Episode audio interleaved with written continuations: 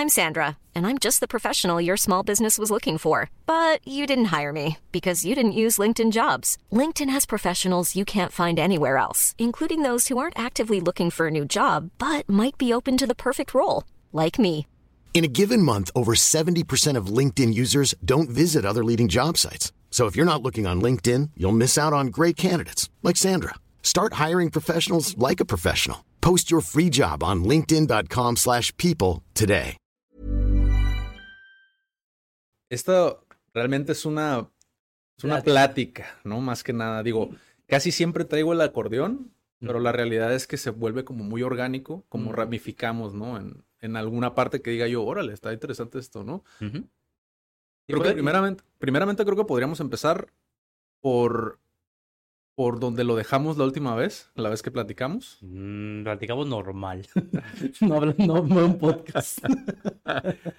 Bueno, pues eh, el día de hoy me encuentro con, con Isaac, Isaac Brown.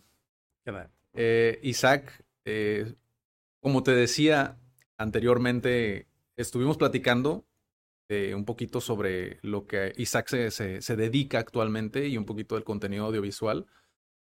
Ya después hablaremos más a profundidad sobre ese tema, pero primero quiero saber de dónde viene el Brown, porque una de las cosas que más me llamaron la atención cuando estuvimos platicando fue justamente una historia que me contaste, ¿no? De, de que muchos creían que era un nombre artístico, ¿no? ¿Cómo fue para ti como esa, esa parte? O sea, ¿de dónde viene? ¿De dónde proviene? Primeramente, para entender cómo, cómo Isaac llega a Tijuana, ¿no? O sea, porque no es un nombre que escuches mucho como en México, particularmente, ¿no? O sea, Mm. ¿de dónde viene? O sea, ¿naciste aquí? ¿Naciste en otra parte?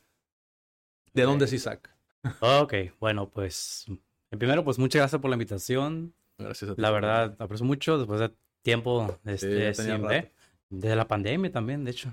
Esa Más parte de la pandemia, desde el 2018 creo que nos vimos por última vez. Fue cuando me gradué de la carrera de cine, de hecho. Sí. Ya creo que después. Y bueno, con tu pregunta de eso del Brown, la verdad, es mi apellido. sí. Yo nací aquí en Tijuana, Baja California. Soy totalmente tijuanense, totalmente mexicano. Y la gente me pregunta, me ha tocado preguntas. Algunas simplemente han pensado que si soy gringo, bueno, del otro lado y toda esa onda. Y no, simplemente les digo, pues no, mi papá es de Sinaloa. Ahí nació el apellido y como, ¿qué tiene que ver Sinaloa con el apellido?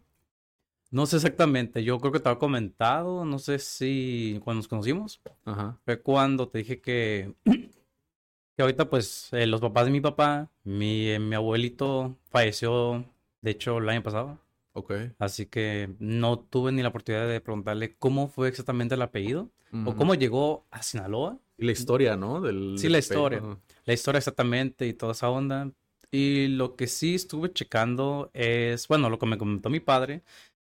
Antes de que falleciera mi abuelito, pues literalmente él falleció como casi más de 90 años tenía. Ok. Y así que ya estaba ya viejito, ya estaba grande y creo que, y como yo sabe, no tuve ni el chance de visitarlo. Y aunque lo llegara a visitar, creo que ni iba a tener chance de Sí. preguntarle, oye, ¿cómo nació esto del Brown? De exactamente Sí. de dónde sale. ¿Quién sabe? eh? He, visto, he, he tenido la oportunidad de platicar con personas como longevas que, que tienen también como una lucidez todavía bastante interesante. O sea, sí te cuentan como cosas. Por ejemplo, yo tuve la oportunidad de platicar con una persona de 95 años. Ah, caray. O sea, y todavía funcionaba. cosas de, por ejemplo, de aquí de Tijuana, o sea, de cómo Ah. era Tijuana, porque es bastante interesante, ¿no? Sí, porque hay gente que ya tiene una edad mayor Ajá. y ya no se acuerda. O Sí. está como que, ay, yo no me acuerdo qué pasó, no sé sí, qué. sí, sí. O ya vive en su mundo. Ok. O cada vez no usa mucho su cerebro. No sé, depende. Ya por la edad también falla o algo. sí. No sé, hasta puede llegarles el Alzheimer o se les olvida. Mi bisabuelita también pasó eso, pero ese es el lado de, de mi abuelita, el lado de mi mamá. Esa es otra Sí. Pero del apellido, te diré que el apellido viene. Lo que investigué o lo que supe de mi padre fue que el apellido es de Irlanda. Ok. Y no sé si Wow. lo dijo de broma, lo dijo como exagerado, de que sí llegó un irlandés aquí a Tijuana. Bueno, más bien de México, allá aparte de Sinaloa, porque ahí nació el Brown, Sí. de ahí, de ahí yo, Sí. yo nací aquí en Tijuana, De ahí pero viene. de, de ahí viene el del lado de mi papá, que pues llegó un irlandés, este, en el control una mexicana y pues ya sabes, la generación en generación. Sí. Esa es la versión de mi papá. No sé si tendré que investigar un poquito más de la historia, pero de ahí del apellido Brown, ahí salió. Y Pero- mucha gente Fíjate que, que ya quedó grabado para las personas que te pregunten, o sea, ya quedó grabado, o sea, que tal cual eres de Tijuana, Sí, ¿no? soy de que Tijuana. es, es creo que es una de las cosas que, porque es verdad, incluso yo te lo dije, o sea, sí parece nombre artístico, si sabes a qué se dedica Isaac, ¿sí me explico? O sea, pero si no, pues digo, Tijuana es una ciudad fronteriza, o sea, hay una multiculturalidad impresionante, ¿no? Entonces, una de las cosas que a mí me llamaban mucho la atención cuando yo te conocí fue que, eh, pues, tú hablabas inglés, ¿no? Y tenías este roce justamente con, con Estados Unidos, ¿no? Has tenido este roce. Incluso tuve la oportunidad de ver un podcast donde tú ah, estabas desenvolviéndote en inglés, ¿no? Estabas respondiendo a preguntas en inglés.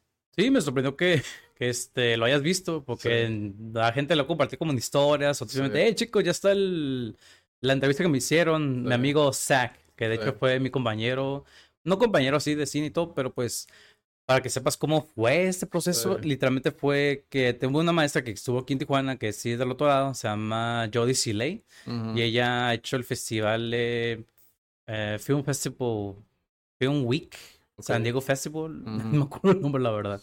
Pero nos dio clase, no me acuerdo qué clase, era producción o algo.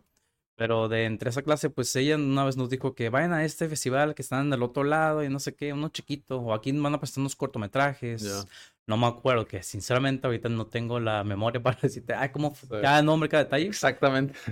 pero lo que sí te es que gracias a ella, pues, pues puso ese evento, fui a como que el lugar donde vendían este, barbecue ribs o something like that. Y de ahí, pues, presentaron como unos cortos que ya estaban allá en San Diego, en una escuela. Presentaron y que ahí presentaron otro evento, lo que sea. Y de ahí, pues, conocí a ese Zach. Y él simplemente, pues, tú, era un estudiante aquí en la escuela y allá él también era estudiante. Y dije, yo me voy a graduar, pero todos quiero como conocer a gente y todo. Y realmente me, me, invitó allá a, conocer un poquito de su corto, que iba trabajando. Y dije, ah, no sé si quieres como apoyarme o algo. Y dije, pues, no, pues, obviamente, eh, le dije, pues, soy estudiante, pues, tampoco, pues, tener trabajo allá hay que tener algo. Pero igual, le dije, pues, como cotorreo y para también conocer a la gente y todo. Y de ahí fue cuando ya me dijo que tenía una sesión de podcast. De ahí yo supe de unas amistades ahí que también dije, ah, hacen podcast y son de allá al otro lado, bien chido. Y me invitó, me quiso invitar y cuando supo de esto de casting, pues sinceramente me invitó y es cuando ya hice el post. Ya recordando eso, ya viéndolo el video. Damn. Ha pasado tiempo, la verdad. Sí, pero fíjate, justo, justo una de las cosas que, que, quería como preguntarte es, ¿cómo aprendes el inglés? Porque, y te pregunto esto porque aquí como, como nosotros damos cursos tal cual de idiomas, ¿Sí? mucha gente desconoce uno de las cosas que siempre nos preguntan es si todos en Tijuana tenemos conocimiento del idioma inglés, cosa que no es cierto. O sea, nosotros que vivimos aquí sabemos que no es cierto, pero ¿cómo fue? Eh, bueno, y otra también es que ¿por qué nos interesa tanto el, japonés, no? Porque a muchos se les hace raro que a la gente de aquí en Tijuana estudie japonés, ¿no? Pero principalmente la primera me, me, llama mucho la atención también porque, digo, tú como estudiante y profesional bilingüe, eh, ¿cómo fue que lo aprendiste? O sea, ¿se te dio natural? ¿Fue algo que adquiriste por medio de tus papás? Mm. ¿Cómo fue ese proceso? La verdad fue el proceso, me di cuenta que desde que estaba en la primaria, aquí en Tijuana, de hecho, ahí estuve en la Francisco Madero, ahí en la primaria, y es donde ahí, como en sexto primaria, es cuando a mí me interesó mucho el inglés. No sé por qué me llegó como el interés del aprender, o tal vez porque me iba muy bien. O... ¿Fue por un contenido, por el cine, o no? ¿O era fue no, cosa? Lo, del cine fue como más después. De ah, ok. Fue ya después. De hecho, yo, era muy fan de las caricaturas y todo. De hecho, mis papás me ponían mucho que PBS, que antes de existiera el streaming, toda esa onda. Yo, pues, teníamos, estaba el canal, todavía está el canal KPBS, PBS Kids, más bien. Y ahí yo veía unos que me gustaban mucho, que era Arthur, Dragon Tales oh, sí, sí, sí, sí, sí. Between the Lines, que era como de unos leones títeres que yeah. en la biblioteca, Clifford y otros tipos de criaturas que yo era súper fan, la verdad. Hasta me di cuenta, dije, espera, yo veía esas criaturas, pero no entendía casi nada, o al menos de lo que trataban de hablar, le trataba de entender. Lo entendías por contexto, ¿no? De lo que estaban haciendo. Ajá, no al 100%, porque por la escuela tal vez sí, me enseñaron como que unas poquitas cosas en inglés, y creo que, no sé si ahí fue el crecimiento del inglés. Sí. Ahorita qué bueno que hiciste la pregunta porque dije, ya me lo han hecho de hecho, de que cómo aprendiste el inglés. Interesante saber. Y de ahí, pues desde que empecé con la primaria, mis papás me llevaban, creo que en la UABC, no sé si lo dan todavía, en la facultad de idiomas, yo iba todos los sábados Ahí yo tomaba, todavía lo dan, ¿verdad? Creo.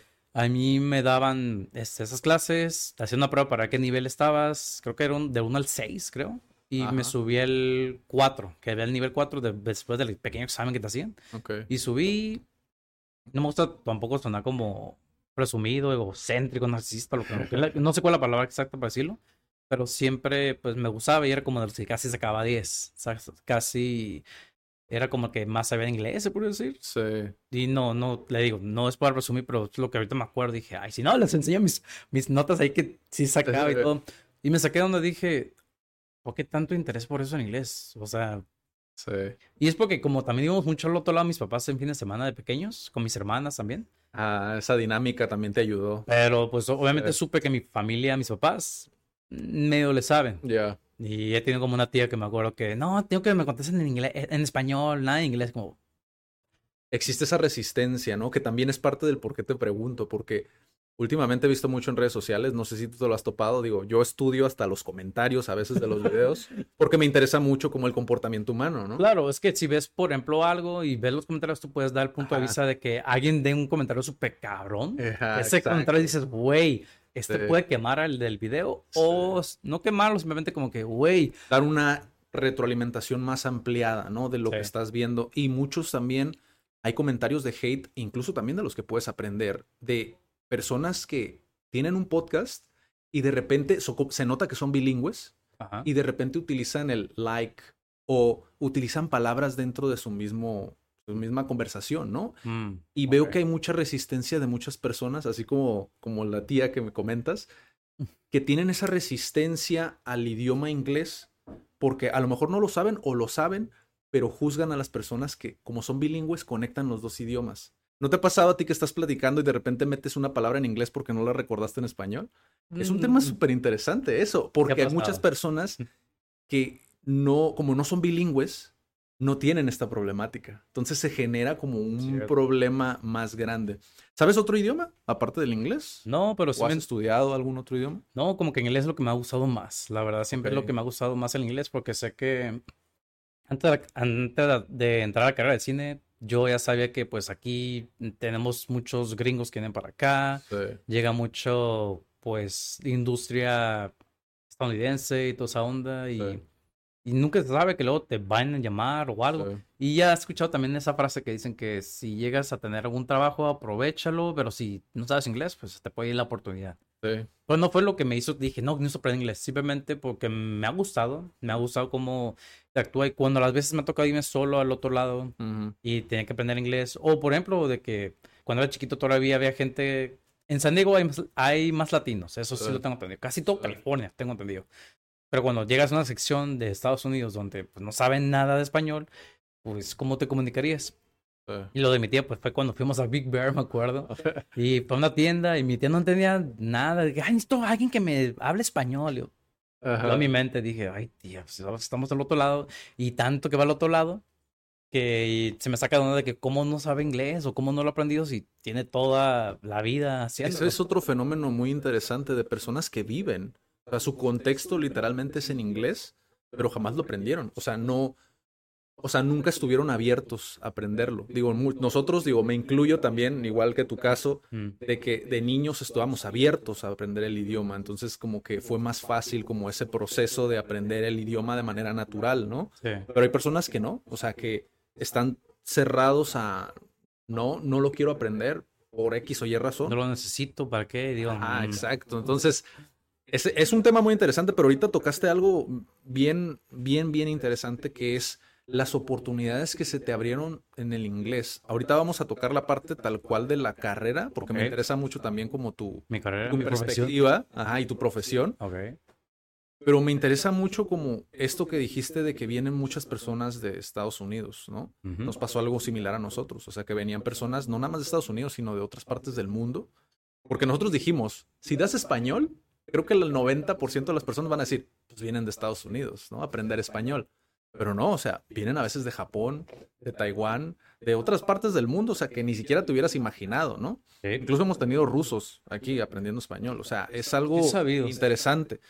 ¿Y qué oportunidades, además de la que mencionas, ves tú como estudiante que te ayudaron durante tu carrera, porque las herramientas también a las que tienes acceso siendo bilingüe son muy diferentes a si solamente supieras español.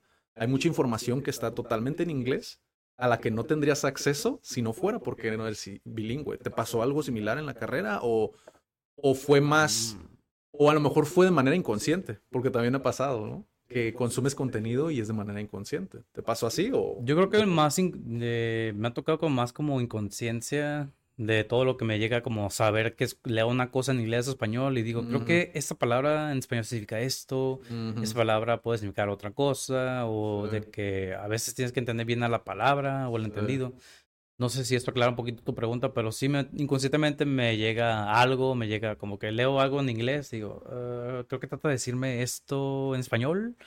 O si no lo investigo, a veces tengo que usar, antes usaba mucho Google Translator y era como nada más una palabrita y ya. Pero, por ejemplo, cuando, cuando estabas tú en la carrera, ¿no te tocó esto que, digo, yo estuve en traducción, entonces difícilmente, pues obviamente tienes que saber inglés para poder estar ahí, ¿no? Pero en otras carreras me ha tocado hacer esta misma pregunta y, y pasa algo bien curioso, o sea, muchos estudiantes que son bilingües, cuando están en licenciatura, ya a nivel licenciatura, el contenido especializado muchas veces solamente está en inglés. Es decir, para poder acceder a un conocimiento, muchas veces no está en español. Por ejemplo, en marketing, las tendencias en qué, en qué idioma están. En inglés, la, mayor, la mayoría, ¿no? Y ya después te llega como un, como un recalentado, ¿no? En el español, una interpretación que alguien hizo sobre ese texto, ¿no? Mm. ¿No te pasó a ti en cine que veías como cierto contenido en inglés a lo mejor al que, bueno, en cine posiblemente muchos eran bilingües los que estuvieron contigo, pero, mm, pero, o sea, que tuviste acceso como a, información privilegiada gracias a el idioma, a que sabías inglés. ¿Nunca, ¿No te pasó eso a ti?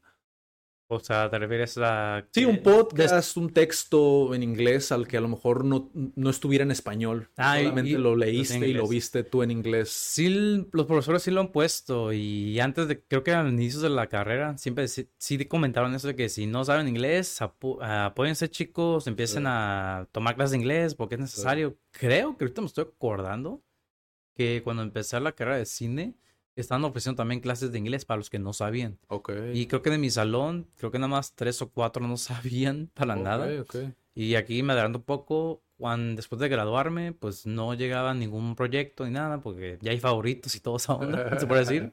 O ya unos ya heredados sí. después de los profesores. Pero en mi caso, pues no fue. Eh, pero lo que me tocó fue que cuando me gradué en el 2018, ya casi perdí la fe, finales del 2018 de hecho, este mes, este mes, el 2018, fue cuando ya me estaba graduando. Como a finales de este mes, más bien en septiembre.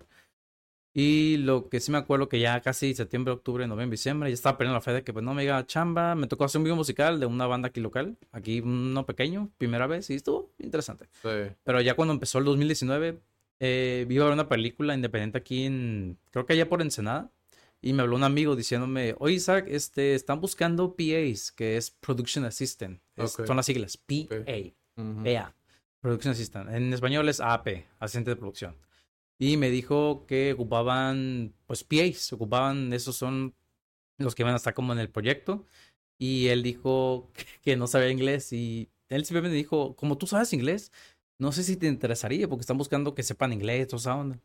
Y sí lo dudé un poquito porque dije, pues, yo dije, no me voy en cine. Pero dije, you know what, fuck this, diles que sí. Y se contrataron conmigo y que hubo una junta ese mismo día. Y yo, ay, voy. Y era hasta el Hotel Rosarito. Y yo, ah, cabrón. Y lléveme a mi papá o lo que sea, o taxi. No sé cómo llegar en taxi allá. Y ya ahora ya sé, más o menos.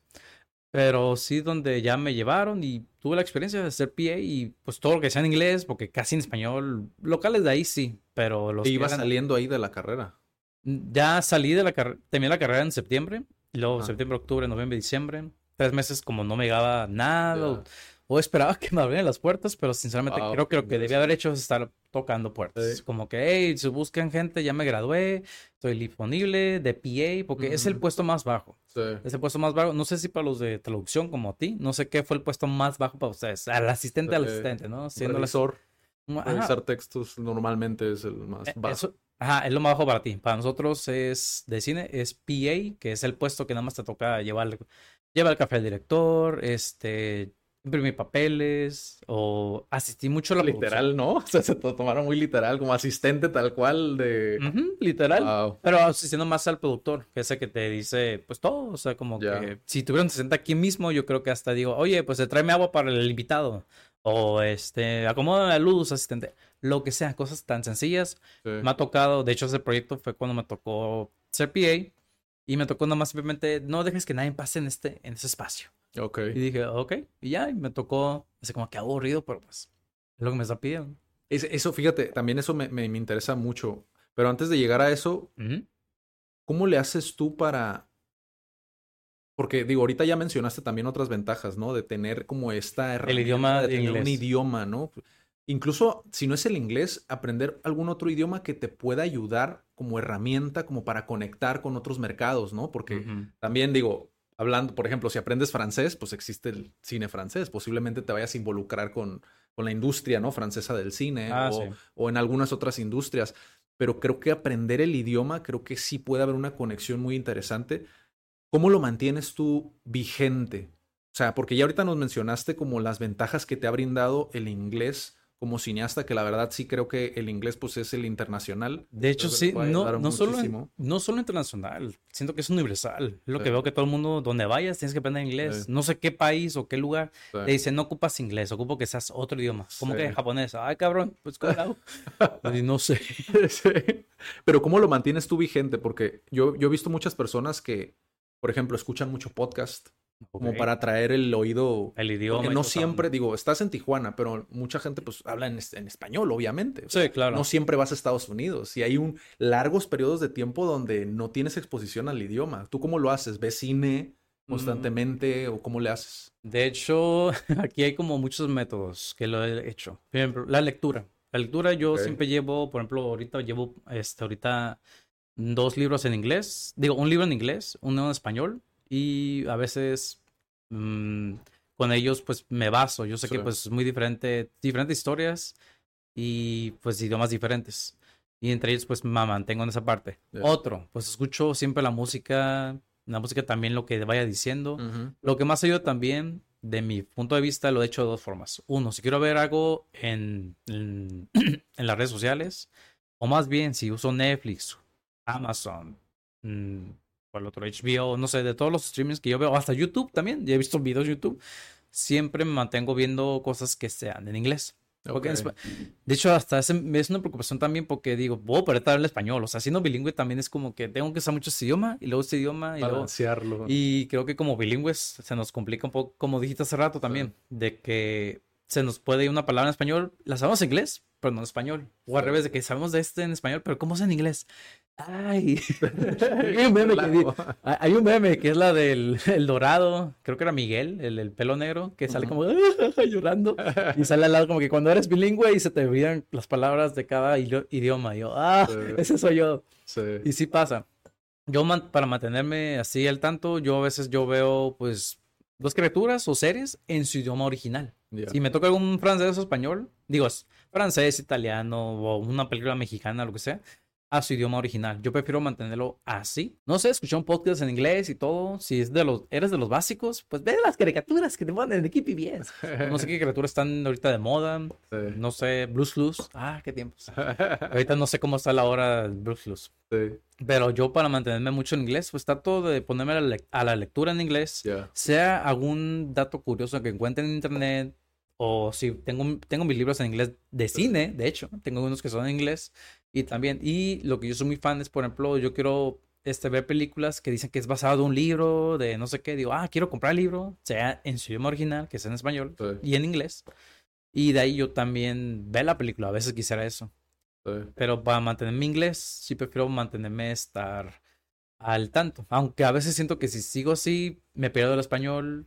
Porque yo conocí un japonés que estaba aprendiendo. Él, él es japonés. Migró a Estados Unidos aprendió el inglés, se le estaba olvidando el japonés, luego decidió estudiar español y se le estaba olvidando el inglés. O sea, es algo bien interesante lo que funciona de tienes que balancearlo, o sea, porque al final de cuentas es una herramienta. Y hay una frase muy buena que dice, lo que no usas, lo pierdes. ¿No? O sea, y es algo bien, bien interesante. Ahorita digo, me está quemando la cabeza el no preguntarte esto, pero ¿Cómo fue tu, el golpe de realidad? Porque ahorita mencionaste algo muy interesante de cuando saliste de la carrera, lo que pasó, ¿no? Que no había ofertas en el mercado, ¿no? Es decir, que no, no tenías oportunidades.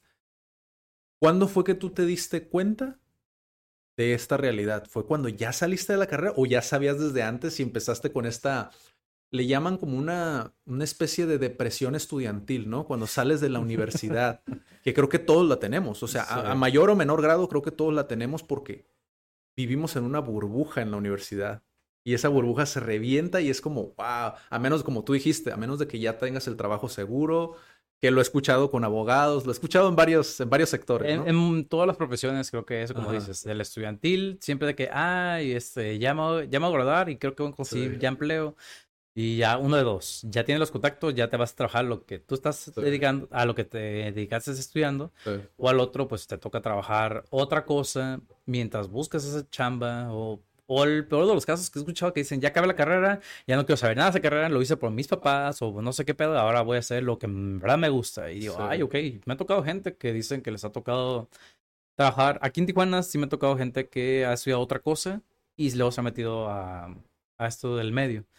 Lo más feo también, si te cuento, bueno, no feo, simplemente es sorprendente que hay gente que no estudió cine y está ahorita trabajando en proyectos más grandes de lo que te puedes imaginar. Como que, ay, trabajando en cosas y digo, yo estoy en cine y no me están considerando, o sea, qué pedo, o sea. No hay esa oportunidad. No hay esa oportunidad. Sí las hay, pero es que la razón es los contactos. Mm. O, por ejemplo, si han visto tu trabajo en redes sociales, comento, ahorita ya las redes sociales son más fuertes.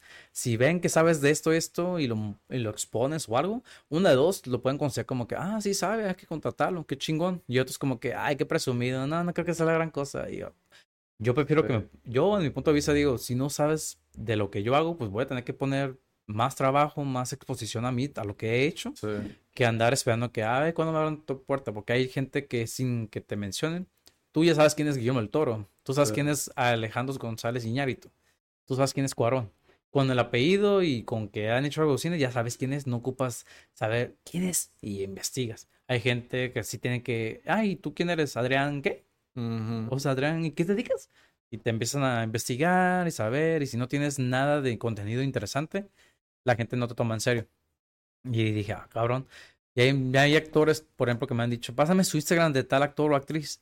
A veces llegan a, yo los tengo como en contactos, qué chido, pero me ha tocado que a veces sus cuentas son privadas, no sé qué, ah, que no es actriz o que no es actor, y no los, y que no dicen que se quieren exponer. Digo, pues sí, hay unos que por seguridad no se quieren como abrirse a sus redes sociales.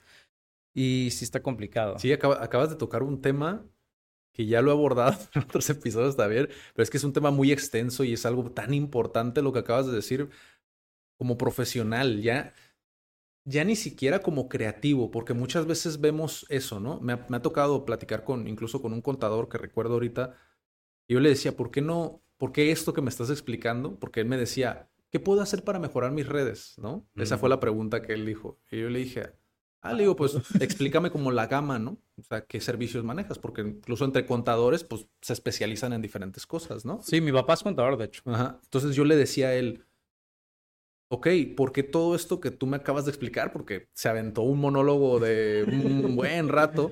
le dije, todo esto que me acabas de tú explicar, grábalo, prodúcelo. O sea, grábate cápsulas pequeñas, cortas, públicalas y la gente, si tú pones como, si tú cuidas los detalles, la gente lo va a encontrar, ¿no? O sea, fue lo que le dije. Y me respondió, es que va contra el gremio hacer ese tipo de prácticas, ¿no? Ah, y de ahí es donde lo vinculo a esto que tú dices. Como profesional, si tú, todo, normalmente en todas las industrias se maneja el compadrazgo, ¿no? O sea, de, porque te conozco, por eso te pongo en esta posición, ¿no? Sí, eso, eso es de que si ya te conoce, como que yo hago esto y si empiezo a conocerte, hay gente que sí se hacen las serpientes de que, ay, es que esa persona es importante y tienes que llegar y no sé qué. Hay unos que pues lo han logrado. O hay veces que lo, este, simplemente por coincidencia se lo encontraron y ah, mucho gusto, mi nombre es Zach Brown y usted, y, ah, no, mucho gusto, soy tal, tal, tal. Ah, ¿Y a qué te dedicas? Y mucho, me acuerdo una vez que cuando ya, ya terminé la, la, escuela, de hecho, ahorita me acuerdo también. No, de hecho, ya como meses antes de ya de terminar la escuela, me acuerdo que había un festival de cine aquí en, en, Tijuana, me presenté y no sé qué, y dije, ah, pues qué bien, este, mándame tu currículum. oh, este, es que voy, sigo siendo estudiante, no he tenido nada y siento que se me fue la oportunidad solo porque no tenía pues un currículum, hago escrito, una cosa escrito, pero en cine, por ejemplo, si no demuestras, por ejemplo, ¿tú qué quieres dedicarte? Yo me quiero dedicar, estudié la carrera de cine para ser director de cine. Fue eso. Y muchos de mis compañeros, por ejemplo, entraron así y les han tocado otros departamentos y les ha ido mejor, bien chidos. Este, un honor haberlos conocido algunos, la verdad. Algunos que he sabido después que han hecho y digo, ah, y otros ya han dejado el cine.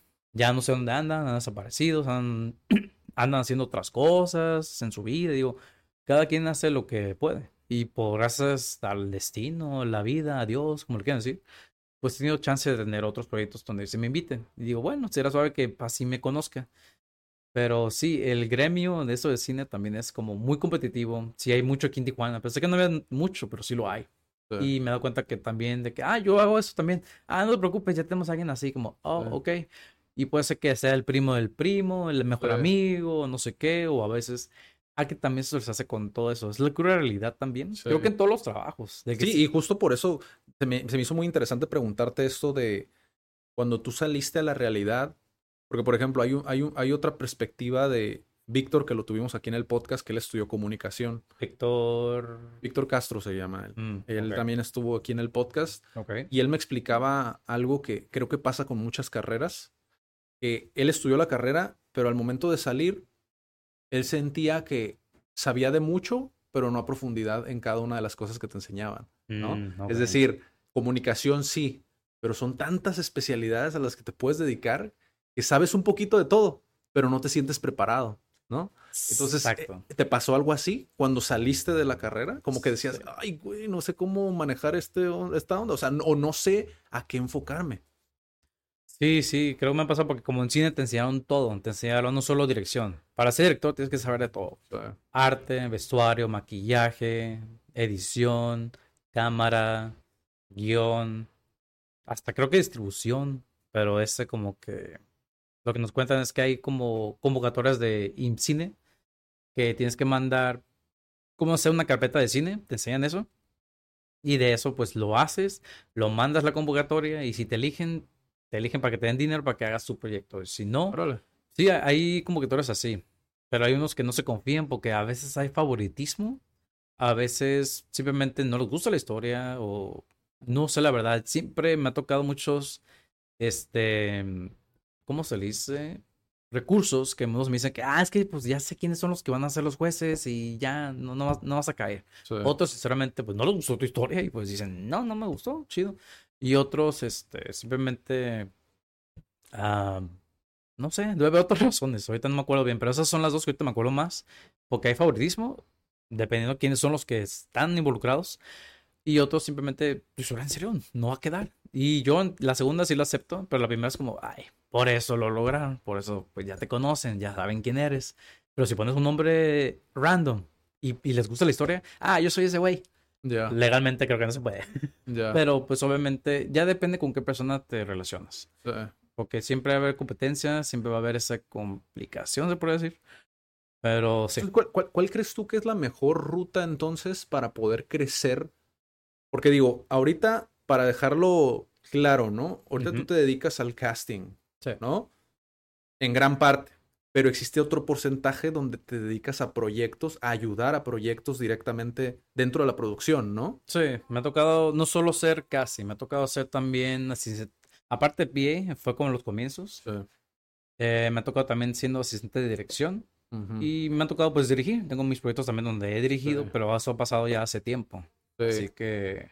¿Cómo, ¿Cómo crees tú en tu experiencia en estas tres ramas? es la mejor ruta para crecer un proyecto, porque creo que cualquier persona que lo escuche de aquí de Tijuana dice, no, tengo que emigrar a otra ciudad para poder tener esa oportunidad, tener ese chance. ¿Tú crees que es lo mejor, es la vía de bajar recurso, como estos apoyos que dan, buscar financiamiento privado, eh, buscar la manera de, por ejemplo, ahorita mencionaste también una estrategia muy buena, crecer por medio de redes sociales. Es un poco más lento, pero también es una manera muy buena de poder formar un currículum, ¿no? O sea, tener contenido ahí fuera. ¿Cuál crees tú que es la mejor ruta a lo que has visto. Digo, sé que no hay una sola, Mm. habrán muchas, ¿no? Pero, pero a lo que tú has visto de los proyectos que en los que te han invitado, ¿cuál crees tú que es una de las maneras como más asequibles el poder lograr levantar un proyecto siquiera? De hecho, sí, ahorita como dices, ya dijiste algunos y los puedo repetir otra vez. El primero, pues sinceramente, hacer algo por tu propia cuenta.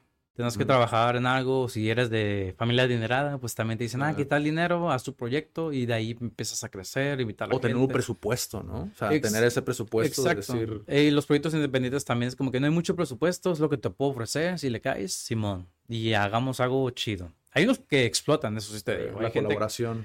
La de colaboración a veces sí se colabora, pero hay unos que no saben cómo manejar esa colaboración. Ya. Y hay otros que abusan de esa colaboración. sí. Y hay unos que pues son así como que yo ya sé cuánto vale esta persona, hay que darle esto. Y si lo acepta, chido. Si no, busca a alguien más y ver qué se puede hacer. sí. Porque hay unos que ya tienen una profesión de muchos años y eso, o sea, que darles algo. Y si le puedes dárselo, Sí. chingón. Si que ya no, sabes que hay, ¿no? Pero no, no lo quieren soltar. Ajá, no lo quieren soltar. Por eso también en casi se han quejado de que hay proyectos de que, ay, vas a pagar esta cantidad. Y no quiero quemar a nadie, pero pues obviamente hay otras que hacen casting y que pues les pagan bien poquito. A mí me ha tocado también hacerlo poquito, no voy a decir que no, Sí. pero sí me ha dado como que, bueno, ya me... Yo lo, yo lo hacía porque pues me quería hacer conocer, apenas Sí. iba empezando, apenas iba Mm. empezando proyectos pequeños. Y dije, si empiezo así, ya a poco la gente tal vez ya empieza a conocerme y ya digo cuánto valgo y ya cuánto voy a este, dar Sí. como uno lo que tienen que hacer. Ya se Sí. quiero investigar cuánto es el valor de cada departamento, cuánto que vale un de vestuarista, uno de casting, a un director, a un productor. El productor a veces dicen, muchas veces dicen que el productor es el que tiene el dinero. Sí. No, ellos tal vez puedan buscar dónde conseguir dinero, pero son los que organizan la logística, Ok. la logística, mientras que el director es la parte creativa. La parte creativa es jugando más con lo que se quiere visualizar frente a cámara.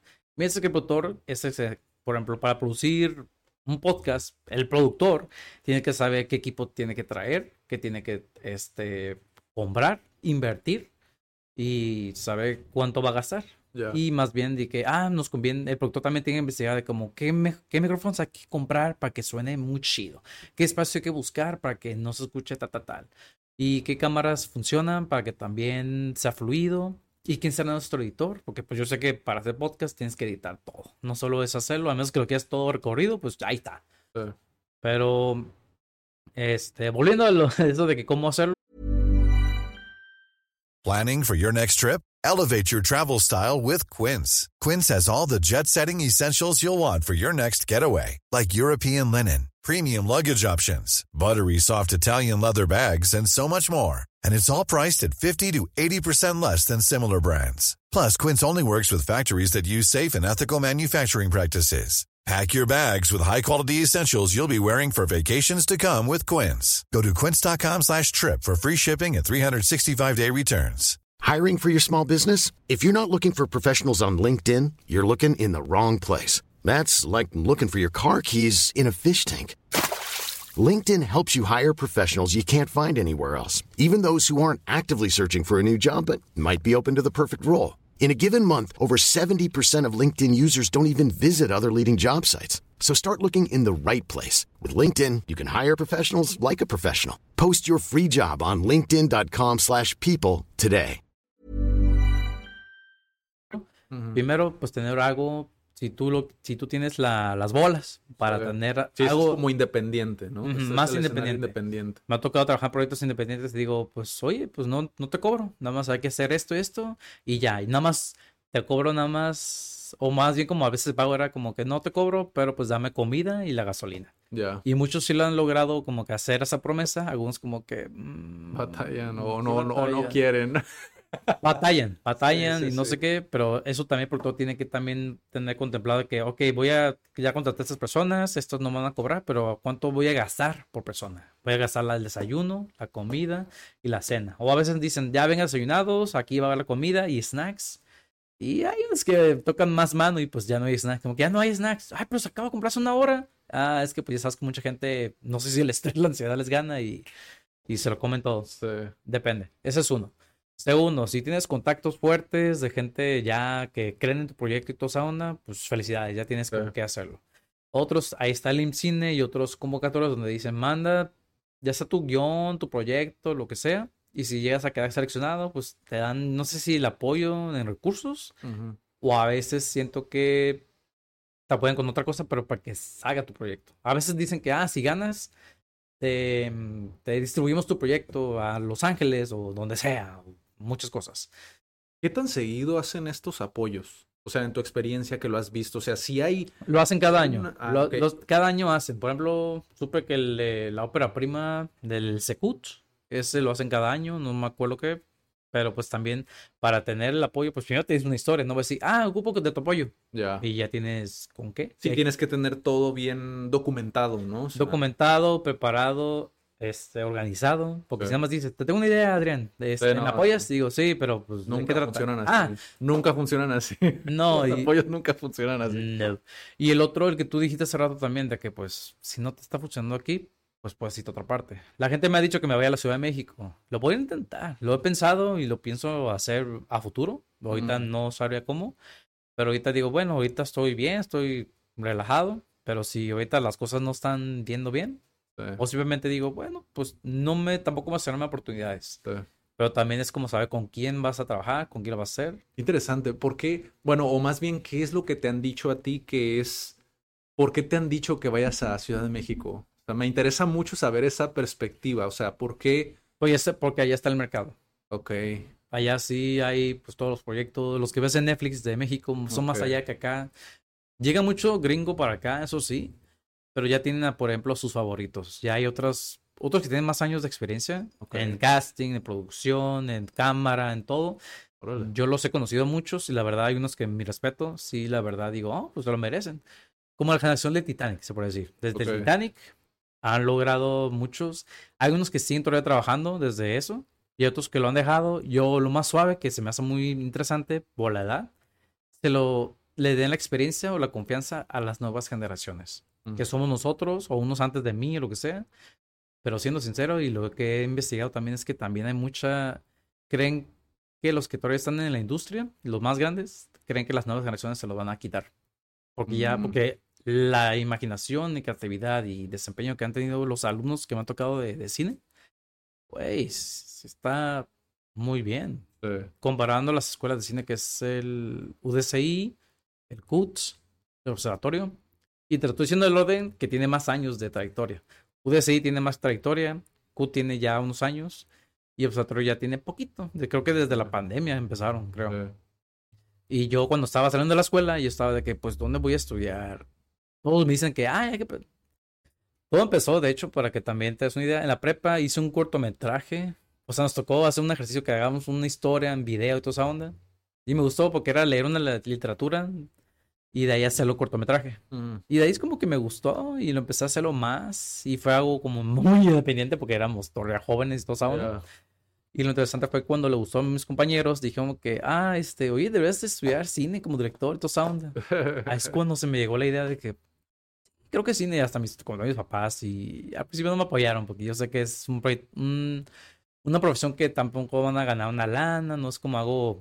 Sí, es algo que conlleva una barrera, que es justamente una también de las preguntas que tenía para ti. O sea, creo que cuando piensas en ser director de cine, automáticamente piensas como en esta barrera de entrada, ¿no? Que es gigantesca para poder abordar como agarrar, ahora sí que agarrar el toro por los cuernos, ¿no? O sea, de decir, me voy a aventar la chambota, de aventarme la carrera y luego todavía buscar la oportunidad de poder tener, ahorita las, las, las cuatro que mencionaste, o sea, alguna de estas, o de aventarme independiente o aventarme con financiamiento privado, que obviamente si tú inicias sabiendo que tienes contactos, por ejemplo, o durante la carrera vas trabajando eso, que la verdad nadie lo hace, nadie hace eso, pero vas trabajando una, o sea, oye, ¿sabes qué? Voy a contactar a este y a este que yo sé que pueden apoyarme, patrocinarme, ¿no? Este proyecto que yo quiero, que quiero impulsar, ¿no? Y todavía aparte viene la chamba de la logística de vender ese proyecto, porque todavía es esta, todo este rollo, ¿no? O sea, por eso te preguntaba, o sea, ¿qué tanto conlleva, o sea, ya enfrentarte a esa realidad, el motivarte a ti mismo? ¿Sabes? O sea, el motivarte a ti mismo a seguir, porque ahorita mencionaste algo súper importante que le puse doble pin en mi cabeza. ¿Qué fue? De las personas que dejaron el cine, mm. de tu generación. O sea, ¿qué es lo que te motiva a ti a continuar en el cine? O sea, ¿qué, qué es lo que te gusta que te mantiene todavía ahí adentro? O sea, porque tú tienes un proyecto muy claro que creo que está bastante segmentado, que es el casting, ¿no? O sea, que es una, digamos que es una, una de las esferas, pero platicando contigo tú me dijiste, o sea, yo quiero ser director. O sea, yo, yo le tiro a esto, o sea, ¿qué te conlleva a ti como esa, de esa motivación? O sea, para decir todos los días, no, es que lo, lo voy a hacer, porque lo voy a hacer. Me, me desanimó mucho saber que gente tan poderosa le gusta creerse que no pueden hacerlo las nuevas generaciones. Ok. Y por esa ignorancia de esa... No voy a decir nombre, pero pues ya, la gente que me escucha ya sabrá quién. Pero esa persona me hizo un infierno. Okay. me, lo hizo, me hizo dudar mucho de que no merezco ser cineasta, ser algo. De eso de casting, pues sinceramente yo voy a confesar que no fue mi decisión estudiar cine para ser natural. Se dio natural, literal. Se dio natural y todo empezó desde la carrera de cine. Fue cuando a los primeros, son nueve trimestres, los primeros cuatro o tres, fue cuando siempre elegimos a las mismas personas para actuar en los proyectos, porque era creo que los que tenían más libertad, o eran los que dicen, ah, es que yo quiero estar en sus proyectos, lo que sea, lo que sea. O sea, entre nuestros compañeros siempre éramos como que, ah, vamos a elegir otra vez a él porque, o ella, porque son los que están más libres, o nos interesa, o me gusta mucho su físico. Siempre el físico también. Y ya hubo un momento que con los profesores sí nos decían que, no, ya, cambien de, de, de, perfiles porque siempre mandan a los mismos, siempre vemos a los mismos, ya, ya sabemos cómo actúa en toda esa onda. Ahora hagan algo diferente. Y me acuerdo que pues estábamos en un momento en el que estábamos todavía como pensando quién, quién, porque no conocíamos, no sé si eran introvertidos o nos daba pena preguntar a la gente, no me acuerdo la verdad. Pero lo que sí me acuerdo es que un amigo mío ahí sí dijo de la nada, oye Isaac, en tu Facebook no tienes amigos actores, ¿verdad? Y me salió el the light bulb en la cabeza. Es como, hmm. me metí a mi lista, en mi Facebook, lista de amigos. Y en Facebook, pues muchos tienen foto así bonito, hedge, se lo pueden decir, o portafolio de, de fotos, booking. Eh, de ahí, pues sinceramente yo me acordaba de las personas que cuando les decía que estudiaba cine, dije, ah, ahí contrátame, o si ocupas actor aquí, o actriz, o lo que sea. Y era meterme y dije, ok, los nombres, y muchos en Facebook, pues puedes poner cualquier nombre. Hasta de ahí también salió el nombre de mi, de mi nombre que puse en, Facebook, Isaac Brown. La gente quería que, ah, pues es que es un nombre artístico. No, es mi nombre de verdad, güey. y tengo que sacar la ID, la ID para decirles, aquí está. este, fue cuando esa amistad mía, pues fue cuando todo empezó, que pues de mi lista de amigos era que yo tengo amistades, no sé qué, y muchos no tienen su Facebook como fotos, pues Bulking. Por ejemplo, si yo te busco tal vez una foto tuya que te encuentre y digo, pues, ¿no tienes más fotos de él? O sea, que te veas de frente, porque creo que tu foto de perfil lo tienes como de lado. Sí. Y pues digo, pues si ya por tu esa foto ya, ya quedaste, o me preguntan, ¿sí sabe de actuación? No mucho, o está en teatro. Me toca muchos que están en teatro. Y otros simplemente dicen, yo quiero, pues, actuar. Es que eh, es lo que quiero, el típico. Yo quiero actuar desde que era chiquito. No, pues claro, en la primaria, en la secundaria te hacían que hicieras una obra de teatro por el grupo o algo así, no sé. Y de ahí, pues, ahí empezó todo eso del casting, pero no, no ponía autoridad broadcasting, de hecho. Y simplemente, pues, fue por conveniente. Y me ha gustado, me gustó como que sabe que tengo contactos que yo no creí que en serio se van a actuar o que les gustaba. O de ahí también ponía flyers. Ya empecé a aprender lo que son los flyers.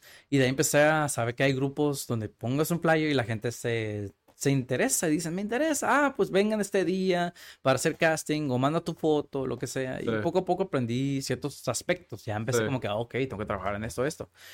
Y me acuerdo una vez que decían como oye, debería ser como esta persona, ya tiene más años de experiencia. Que me decían como, ah, nunca me interesó saber quién es esa persona que hace casting de, ya no sé qué pedo de la vida. Y ya un, pero un día fue que, no sé, que yo estaba muy contento que en un cortometraje nos salió muy bien el casting, muy contentos, todo así como que, ah, muy buen trabajo, y que, ah, qué bueno, espero hacerlo como esa persona que tanto mencionan. No, no seas como ella, por favor. Y como que, ah, ¿por qué? ¿Qué pasó? Y me comentado mal de esa persona, bla, bla, bla, bla. Y lo que aprendí mucho de, mis, de mi familia es que tampoco critiques a alguien o juzgues a alguien por lo que te cuentan. Como, don't judge a book for his cover, something like that. Y eso es cierto. Nunca, lo, nunca la critiqué ni nada, nunca, nunca ofendí a esa persona, nunca investigué, así como que no sé quién es, pero lo que esto de casi me gusta. Es cuando yo dije, pues no, tengo que echarle más ganas, no puedo dejar que esta persona me venza. O al menos trabajar en lo que yo para eso estudié cine, ser director. Porque me ha tocado gente que le comento, digo, es que estás haciendo, tú quieres ser director, pues estás haciendo casting y ahorita te está yendo, te viene en casting y no puedes hacerlo las dos cosas a la vez. Digo, ¿por qué no? Yo creo que sí se puede. Nada más hay que saber diferenciarlo. Aparte, yo he sabido que a veces muchos directores tienen que entrar en teatro o entender a los actores o estar en los zapatos de los actores para que puedas saber cómo dirigirlos después. Porque hay muchos que no saben actuar pero un buen director sí tiene que saber cómo trabajar con ellos, tener ese contacto y saber como que ya entendiste cómo es mi personaje, cómo es el personaje que vas a actuar y como, ah, ya le entendí. Hay unos que a la primera le entienden y hay otros que creo que con el tiempo ya saben trabajarlo. Por eso hay muchos que son amateurs, que ya no actúan proyectos y dicen que de esos proyectos pequeños los han llevado, los han invitado. Y dije, ah, oye, pues yo conozco personas que son psicólogos, son contadores, son abogados o son, este, trabajan en un junior o lo que sea, o, y, pero saben de esto la actuación, son personas nato. Cuando Nos tocó en un proyecto que me tocó hacer casting independiente, conseguí los actores, los conseguimos, y esta persona, ella hace tango, se llama Andrea, y baila muy bien, bien suave, y de la actuada, dije, le preguntamos, ¿has hecho teatro, lo que sea? No, no me ha tocado. Y sí sabe. Hay personas que saben, son natos y lo llegan. Este, ¿cómo se dice? lo hacen muy natural, el actuada, dependiendo del perfil y todo. Y lo logró y ahorita pues ya próximamente ya se va a estrenar, lo que sea, en el Secut. Pero de cómo seguir con eso de cine, la verdad, aún tengo mucho que aprender. Yo, la escuela creo que me enseñó la parte teórica la parte práctica lo pudo haber tomado porque he escuchado profesores que dicen, si están en mi clase y les llaman para un proyecto, prefiero que falten de mi clase a que vayan y aprendan en el set, que andar aquí nada más escuchando mi plática, lo que he aprendido y toda esa onda y todo. Y sí, cierto. Entonces, e, esta, esta situación se volvió como un catalizador, ¿no? Como para motivarte a continuar todavía en el cine. Sí, la gente me dice que, bueno, hasta mis padres, de que según, ah, eres muy joven, todavía puedes hacer muchas cosas. yo, ah, ¿a qué edad ya no eres joven? Tengo 28 y a qué edad ya no te dé como que, no, ya tienes una edad que tienes que estar así, digo. Sí, pero pues yo no sé si... ¿Cuál es la prisa, no? ¿Cuál es la prisa? Me ha tocado gente que se han hecho famosos después de los 40 Tampoco voy a decir, hasta los 40 seré famoso pero tengo que empezar con algo. O al menos empezar en eso. Y dirección, no lo quiero, no lo quiero dejar, pero casi me ha ido como que bien, invitado, pero con esto. Es que fíjate, yo, yo, yo lo veo desde fuera, porque digo, tengo experiencia con diferentes proyectos de emprendimiento, ¿no? Yo lo veo como una manera inteligente de escalar en la industria. Porque cuando tú emprendes algo, y creo que a lo mejor les puede servir a, las personas como para simplificarlo de una persona que no forma parte de la industria del cine, porque yo no formo parte de esa industria, pero tienes un emprendimiento y el emprendimiento a final de cuentas se traduce en ventas. O sea, si no vendes, no hay. No hay nada. No hay ingreso, no hay combustible para poder continuar. Si tú ya tienes una microempresa que es Brown Casting, creo que es la manera inteligente de migrar después. Es como, ok, esto genera un recurso. Poco, mucho, lo que sea, genera un recurso. Escalo a lo que sigue, y lo que sigue, y lo que sigue. Pero creo que a veces nos lastima mucho como esta manera romántica de ver las cosas, de decir, no, es que tengo que dejarlo todo para poder dedicarme a lo que me apasiona y a lo que me gusta y a mi propósito. Y eso termina lastimando tu emprendimiento. ¿Por qué? Porque te, te echa para atrás en lugar de echarte para adelante, ¿no? Hay una frase muy buena en inglés que se llama burn the boats, ¿no? De es hmm. quema las naves. Ah, caray, no lo Y eso a veces puede ser contraproducente también. Digo, para mí se me hace la manera más inteligente como lo llevas tú, por ejemplo, con Brown Casting. Yo la verdad creo que es algo que, bueno, bueno, mejor de tu voz. ¿Cuál es el negocio detrás del casting? Porque eso es algo que creo que le puede servir a muchos chicos que están estudiando ahorita, que no saben una alternativa distinta. Es como, ¿cómo genero? ¿no? ¿Cómo puedo de alguna manera sostenerme a mí y sostener y ayudar y aportar un granito de arena para los actores? Porque algo que yo vi en la plática que tuviste con Zach fue que te preocupabas mucho por los actores, lo cual se traduce a atención al cliente a final de cuentas. O sea, tienes una muy buena atención, lo cual es un valor que le da a tu servicio, ¿no? Porque es un servicio personalizado. Y eso a veces mucha gente no lo ve. Es, te toma tiempo, a ti, te toma tiempo, te toma energía, te toma dinero incluso a veces, el organizar la información, el sugerir un headshot, un, digo, perdón, un mugshot, o cómo les decimos, sí, mugshot, ¿no? Mm, pues, te refieres a las fotos y... Ajá, las fotos, ah. el organizar esa información o el simplemente hecho de aconsejar a alguien, que es una asesoría a final de cuentas de lo que tiene que hacer, o sea, conlleva un trabajo, conlleva una experiencia, ¿no? Y eso es lo que me imagino que se dedica al casting. Para ti, ¿cuál es realmente como el, la magnitud del negocio del casting? ¿Cómo funciona? Mm, buena pregunta. Al principio cuando empecé eso de casting creí que iba a ser sencillo, creí que tenía como, no el don, simplemente sentí que tenía como la, la habilidad sencilla de poder conseguir algún talento y que digan, Simón, si quiero, claro. O simplemente si saber negociarlo, sabe como que, oye, si vas a este proyecto te puede ayudar mucho, te ayudará a crecer un poquito, la, la, la, la, la, la, chido. Y viéndolo como negocio, así como que ya, ya he aprendido por cierta persona. Y por otras personas que también me han, que es lo que me ha gustado, que me han apoyado. No me he sentido solo, no me he sentido que, lo estoy haciendo mal. O algunos que me han dado buenos tips, o sinceramente me dicen, ah, me gusta lo que haces, buen trabajo, o trata de hacer esto y esto, y yo, lo voy a considerar, thank you. Y a diferencia de los que sí te tratan de destruir, como, you know who. Pero anyway, este, de mi parte, así si los alumnos quieren preguntar de cómo, por qué debería tener alguien encargado de casting. De mi punto de vista, yo conociendo el talento que me ha tocado trabajar, conmigo así como que me quieren asesor, quieren asesorías de por qué debería estar buscando de casting si lo puedo hacer yo solo. Digo, sí, pueden buscarlo, si conoces ya gente, qué chingón, pero si lo ves por la parte gratis y todo, bueno, cada quien, es entendible. Pero si quieres buscar un actor que dices, yo quiero buscar a este actor, lo, lo necesito y todo esa una, digo, Ok, chido. si queremos ese actor, no te va a costar cinco pesitos, metafóricamente. Tienes, tienes que saber que esa persona ha tenido desde, desde tal año, tal proceso, tal este conocimiento y esas personas no lo están haciendo como hobby, lo toman como un trabajo serio, así que hay que darles ese valor a los actores. Hay unos que sinceramente yo, así como la asesoría que les gustaría como darles, entender, es que hay actores que también, si te fijas mucho por el físico, una cosa es que tengan un buen físico, pero actúan de la mierda.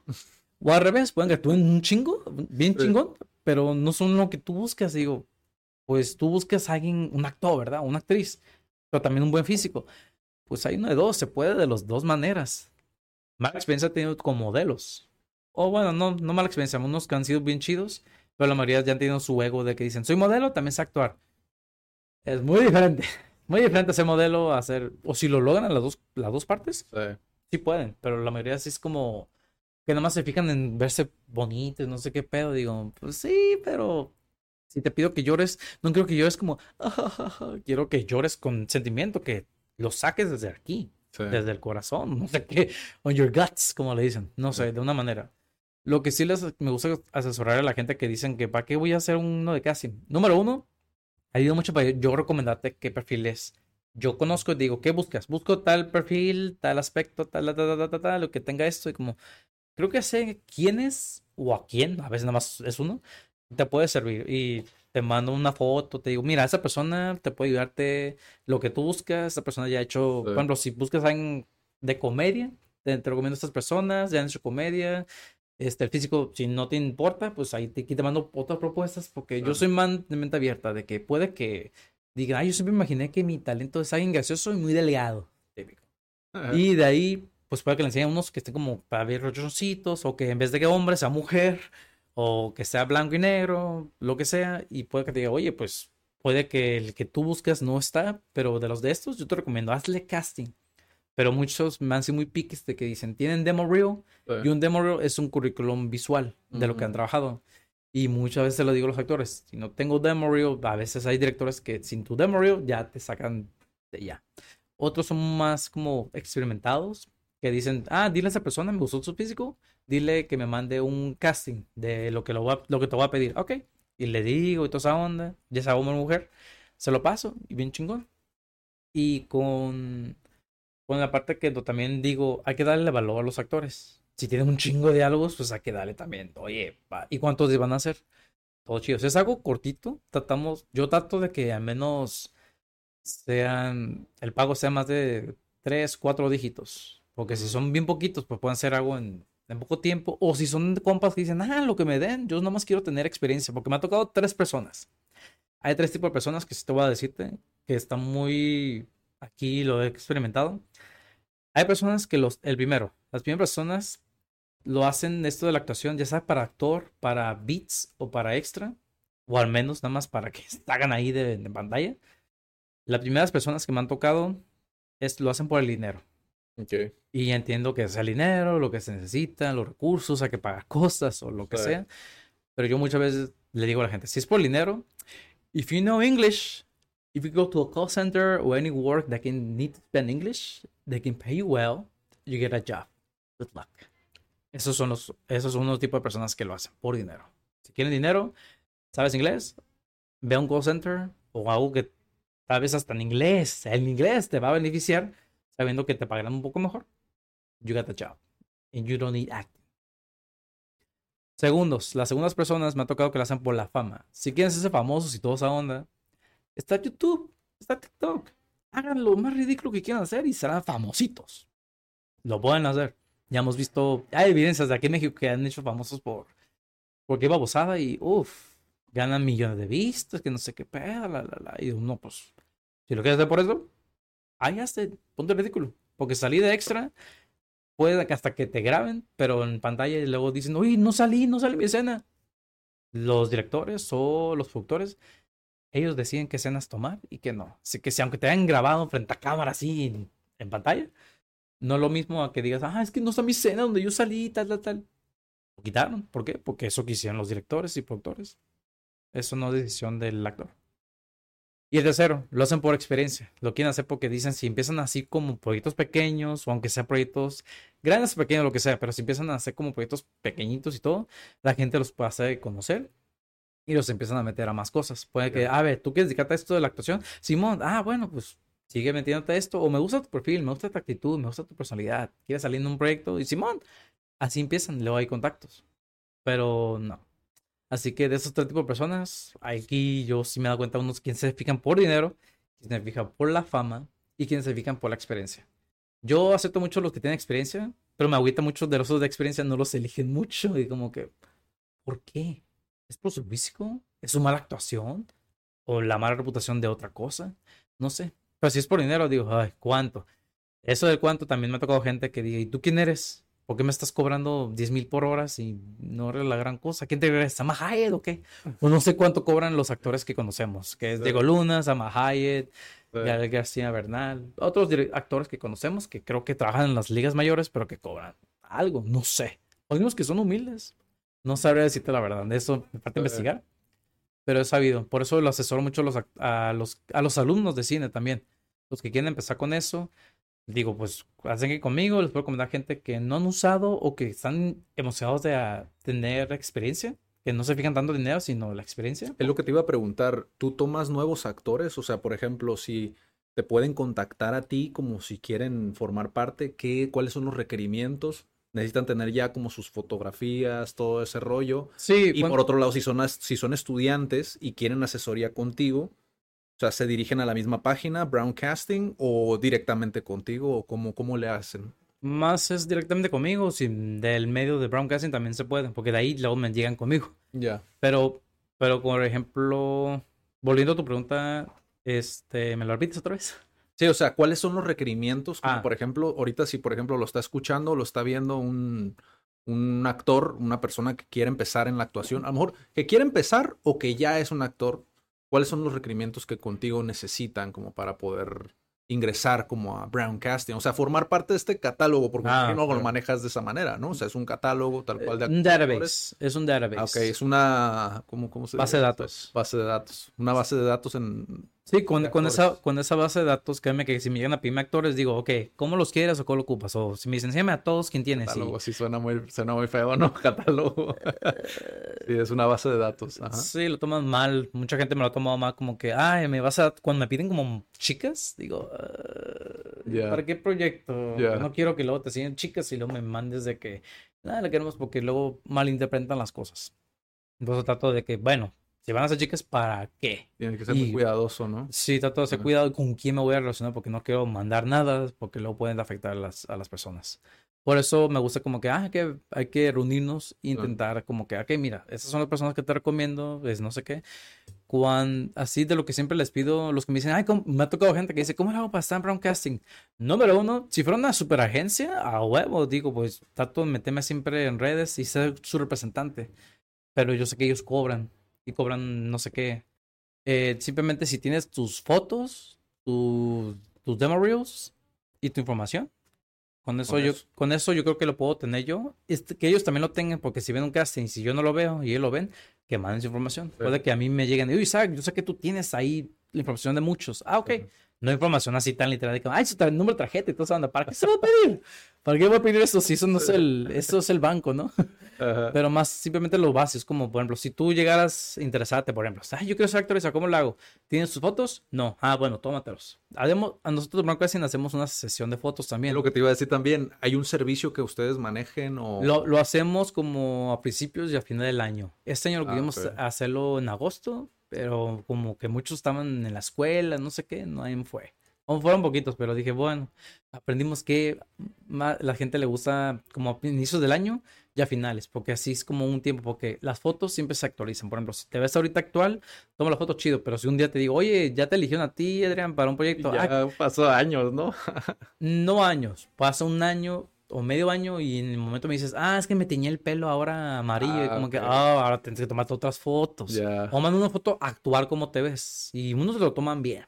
Pero no, como no tienen buen celular o simplemente están en un lugar cuando digo, güey, necesito que te tomes en la pared. Porque hay también tips que también muchos no saben cómo tomarse una foto. Creen que nada más una luz, pared y la foto así no funciona. Algunos dicen, ¿Necesitan un pago inicial eh, a los actores, los que quieren ser actores, o no, o Para no entrar se con- cobra como... Para entrar conmigo, no. Simplemente Ok. ocupo eso para que también los llegue a considerar. y toda esa Ok, onda. ok.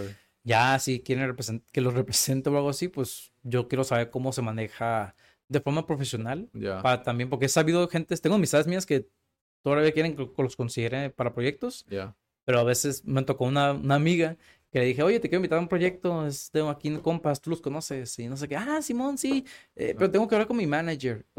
Ah, canijo. Ah, canijo. Pues ya tiene manager, pues el manager les apoya, porque tengo entendido que los managers también les ayuda, pero digo, ay, si me meto con el manager me va a cobrar algo que digo, oye, pues le están dando el pago a esa persona. A mí no me gusta, este, de que, ay, me dieron un pago y no te den nada al otro, pero pues el manager como, él, si el manager lo buscó, pues ahí sí tiene que ser un trato. Pero si yo directamente se lo dije a la persona, o la persona se contó conmigo, pues eso es entre esa persona y yo. No el manager. Si el manager se mete, o sea, de que si se involucre, yo creo que sí. Yo creo que como que es válido porque esa persona vio el, casting, vio el flyer o vio como que, oye, vi que están buscando otra persona y te recomiendo a esta persona. Ah, yo lo conozco. Y el manager, pues si fue el primero, se entiende que pues ok, hay que darle su, su parte. Pero si es algo como entre más independiente de que digo, oye, yo te, yo te busqué porque yo te conozco, yo he visto lo que haces, cáele. Si no te interesa, no pasa nada. Pero que me dijera, eso decirle a mi manager, güey, es un proyecto independiente. Me pasó con un actor que yo le he hecho sus videos musicales gratis, sin cobrar. Le he ayudado a hacer casting, donde no se les pagó tampoco a los actores. No voy a decir mala experiencia, sí fue mala. Pero dije, ok, ya que le ayudé dos veces, espero que cuando yo le pida un favor, me haga el mismo. Pero aprendí que la gente no es así. Aunque me hagas un favor, hay gente que no, da, no tiene el mismo corazón, como dicen, no tiene el mismo Claro. corazón que tú. Y a esa persona le dije, oye, hay un cortometraje y les mandé tus fotos y están interesados. Ah, ok, este, ¿y cuánto es el pago? Y no sé qué, ah, es bien poquito, es que es para mi manager también. Y yo, güey, ocupamos que estés aquí, este, yo te apoyé no sé qué y que yo te pagué, no es cierto. Fue un, fue un pedo, la verdad. Personalmente sí se me hizo, donde, ahí es donde aprendí que dije, ¿sabes qué? Yo tengo que buscarme también con quién me meto, a menos o que valga la pena. Si ese actor dice, ay, ¿cu- ¿cuánto es el pago? Y si es un pago bueno y no sé qué. Hay unos que ya se les sube mucho un poquito el ego, de que ya, yo soy la gran estrella", y digo, bueno, Ya. por eso lo que tienen experiencia los tengo mucho aprecio. Dije, yo quiero meterlos, aunque sean algo pequeño, pero a veces los que me llaman para proyectos no los quieren o no los ven en el perfil y digo, "Mm, ah". pues yo por eso a veces digo, también si hago casting, me gustaría también en mi profesión de dirección yo en mis historias puedo meterlos, si es posible, y también que yo te diga, yo conozco a esa persona, ya he visto cómo hace, cómo actúa, cómo le gusta esto, lo quiero considerar y que se le da la oportunidad. Pero cada quien es como se maneja. Me, me gusta, me gusta porque ya esta fue una sesión de desahogo también, de poder decir como todas las experiencias, porque incluso me respondiste, o sea, mi, siguiente, mi última pregunta era esa.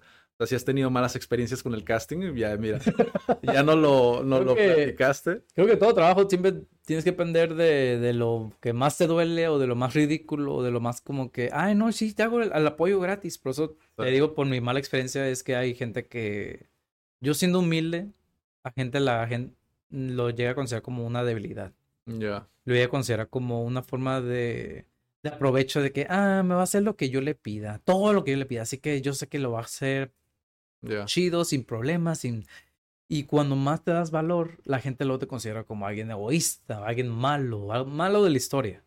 Y donde digo, güey, entonces, ¿cómo yo personalmente digo, tengo que ser malo para que también me tomen en serio? Porque me tocó gente mala y que en serio no sabe hacer bien su trabajo. No sabe hacer, no sabe cómo tratar, no son empáticos con la gente. Y yo quiero, yo como cineasta, porque no solo me digo casting, también tengo otras áreas que también digo, yo quiero apoyar.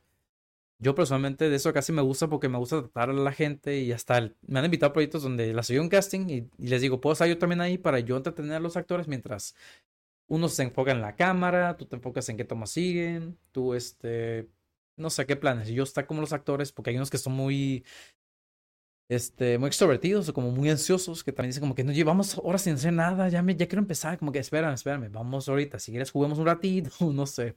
Ya. Porque a los sexos, por ejemplo, les toca hacer horas sin hacer nada y ya los llaman, los llaman para algo tan pequeñito que duró una hora y que ahorita no, exa, ya, agrésense o algo. Y digo, oh, no, pues todo, todo es cinco horas, los habló para que una hora o menos y luego los hacen esperar otras cinco horas o menos también, lo que sea. Mala experiencia es porque han abusado mucho de mi nobleza. No me quiero victimizar tampoco. Pero por la mala experiencia también he visto que hay que saber con quién te relacionas. Digo, oye, sí, hay que darle más valor al trabajo. Pero eso pasa. Cuando ya te estás dando más valor, mala gente te considera, ay, no, me sale bien caro, no sé qué pedo. O sea, todo, yo sé que todos queremos como pagar menos, ahorrarnos dinero y toda esa onda, pero hey, esa persona, si cuesta, lo quieres, vale la pena. Es como cualquier trabajo. Si sabes que te va a hacer buena clase de algo, por ejemplo, no sé cuánto cobres tú en tus procesiones, digo, ah, ¿por qué tan, tanto eso? Como tú dijiste hace rato, de que yo, mi servicio de casting, yo me pongo una cierta cantidad, porque voy a hacer esto, esto, esto, esto, esto, y no me vas, no me sale nada barato. Hasta lo que me vas a dar, tengo que invertirle. Por ejemplo, dices, ¿quieres que haga flyer? Me tomará tiempo hacer el diseño y toda esa onda. ¿Quieres que te busque la gente? Los no sé, creo que tengo 200 a 300 personas que conozco. No todas las 300 a 200 personas que tengo son actores, actores. Muchos son así gente que quieren empezar, gente que no les ha dado chance o simplemente pues están ahí cuando les llegue algo con chamba.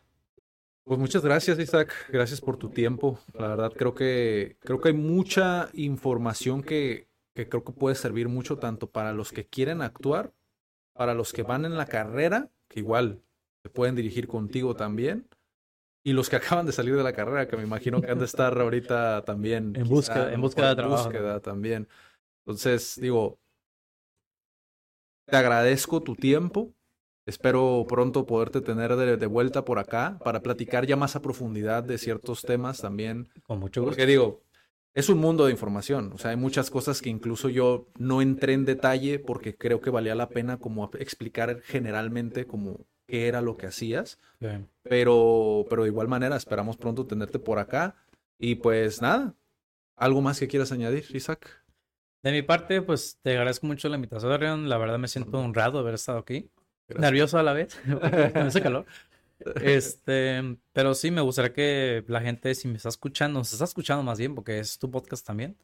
Em, yo quisiera que supieran la gente que pues hay talento, solo hay que buscarlo y los que todavía también batallan como yo, en la que a veces tenemos que sacar mucho de nuestro de nuestra forma de trabajo, es no se den por vencidos, traten de buscar alternativas, como la de eso, de buscar contactos o como las redes son poderosas, tratar de venderte por medio de redes sociales. Y eso también ayuda. Y espero que también de lo que hagan, yo también lo haré. sea por medio de redes sociales, sea por contactos, sea si me trate de escapar un día a México. Si fuera a Estados Unidos, chido, pero no soy gringo. Sigo siendo americano. Eh. Pero de mi parte, este, me gustaría pues poder ayudarles si es necesario. Para los que están escuchando, que son cineastas, comunicólogos, diseñadores o que hagan lo que sea, sepan que no solo mi casting, también les puedo ayudarles como segundo asistente de dirección, primer asistente de dirección y director. Y de cualquier otro medio, este, también si un día pues quieren conocerme, pues a un cafecito y a empezar a decir qué, qué se puede ayudar y tal vez no solo ser como colegas, sino también como amigos. Qué cool, Isaac. Muchas gracias, muchas gracias. Nos vemos en la próxima. Chao.